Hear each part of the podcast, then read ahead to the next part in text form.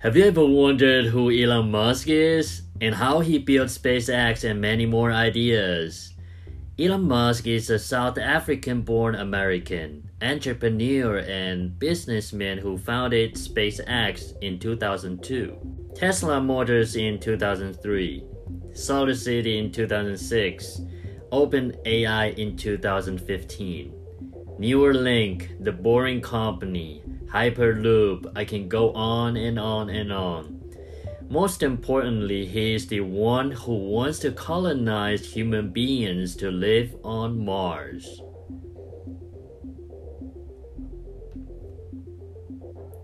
Neil Armstrong was an American astronaut, engineer, and the first person to walk on the moon in 1969.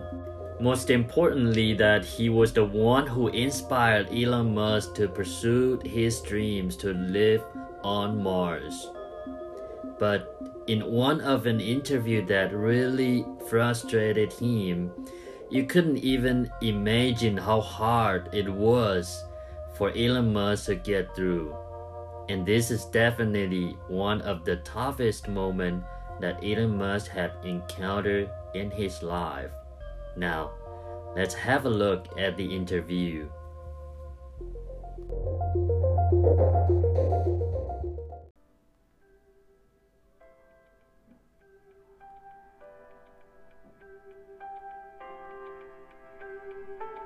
Neil Armstrong, Gene Cernan have both testified against commercial spaceflight and the way that you're developing it. I was very sad to see that um, because those guys are, yeah. Th- those guys are heroes of mine, so it's really tough. Know, I, I wish they would come and visit and, and see the hardware that we're doing here. And, and I think that would change their mind. They inspired you to do this, didn't they? Yes. And to see them casting stones in your direction. It's difficult.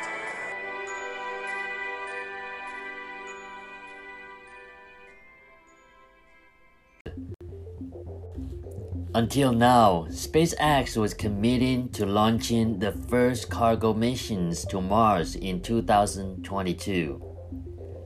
And Tesla is now worth more than GM, General Motors, and Ford Motor Company.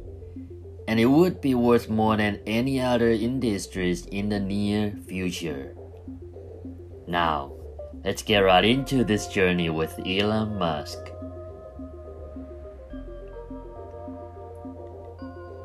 Musk was born on June 28, 1971, in Pretoria, South Africa. As a child, Musk was daydreaming about creations and ideas. His parents divorced when he was 10. He developed an interest in computing and coding. He was bullied until 15 and went through the tough time by learning how to defend himself with karate and wrestling. His mother, Maya Musk, is a Canadian model. She worked five jobs at one point to support her family. Musk spent his early childhood with his brother and sister in South Africa.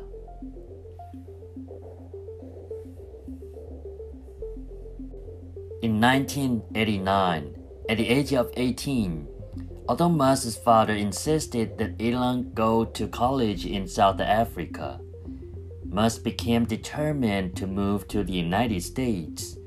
He once said, I remember thinking and seeing that America is where great things are possible, more than any other countries in the world. Musk move to Canada to attend Queen's University and avoid mandatory service in the South African military. He obtained his Canadian citizenship that year, in part because he felt it would be easier to obtain American citizenship through that path. With his brother, Kimball Musk, Zip2 was soon providing content for the new website services.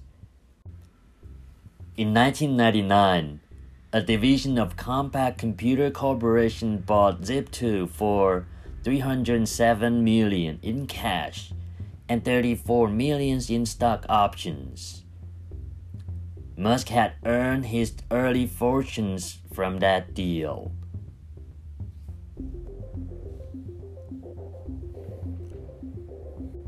And he dropped out of Stanford University after just two days to become a part of it, launching his first company, Zip2 Corporation, in 1995. In 1992, Musk left Canada to study business and physics at the University of Pennsylvania. After leaving Pennsylvania, Musk headed to Stanford University in California to pursue a PhD in energy physics. However, his move was perfectly with the internet boom. Later in 1999, Elon and Kimball Musk used the money from the deal of Zip2 to found his second company X.com, an online financial services and payments company. In 2002, Musk earned his first billion when X.com was acquired by eBay for 1.5 billion in stock, which later became well-known PayPal.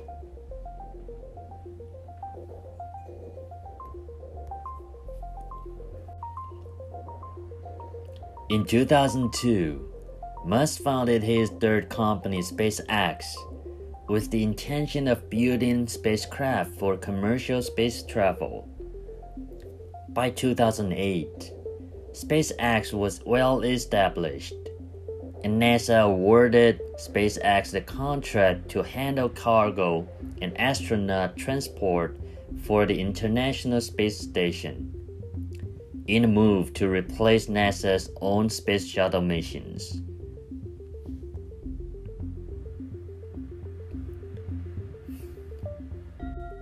Musk and SpaceX made history when the company launched its Falcon 9 rocket into space with an unmanned capsule. Later, Musk presented an updated design for his Big Falcon rocket a 31 engine spacecraft capable of carrying at least 100 people. He revealed that SpaceX was aiming to launch the first cargo mission to Mars in 2022. It's part of his overarching goal of colonizing the red planet. The Falcon Heavy was designed to carry immense payloads into orbit. In 2018, with the successful test launch of the powerful Falcon Heavy rocket, armed with additional Falcon 9 boosters. For the test launch, the Falcon Heavy was given a payload of Tesla Roadster equipped with cameras to provide some epic views around the sun. In 2019, SpaceX launched a total of 120 satellites. While this represented significant progress for Starlink venture, the appearance of these bright orbiters in the night sky with the potential of thousands more to come. Worried astronomers who felt that those satellites would increase the difficulty of studying objects in space. Now, Elon Musk is definitely a modern pioneer, forward thinker, successful entrepreneur, or whatever you want to call him. He failed to get a job at Netscape in 1995. Fired by PayPal's board in 2000. Tesla and SpaceX on the verge of bankruptcy in 2008. Faced repeated rocket launch failures since he built SpaceX. These are the challenges that he had been through in the past two decades. Now, here comes an interview regarding to one of the most difficult challenges that Elon Musk had faced in 2008 between his most well-known company, Tesla, and SpaceX. If, if things had just gone a little bit the other way, it, both companies would be dead.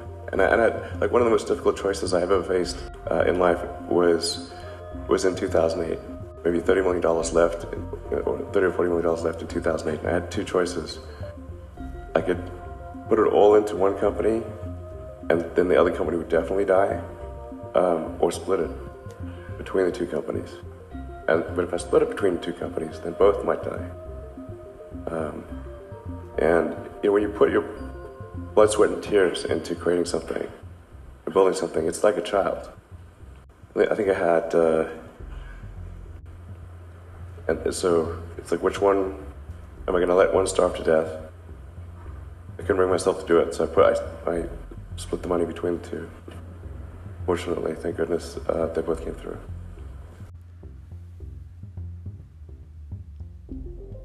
Fortunate enough for Elon Musk and human beings. Therefore, we have Tesla to drive on roads. And hopefully, we can live on Mars and be multi planet species in the near future to come.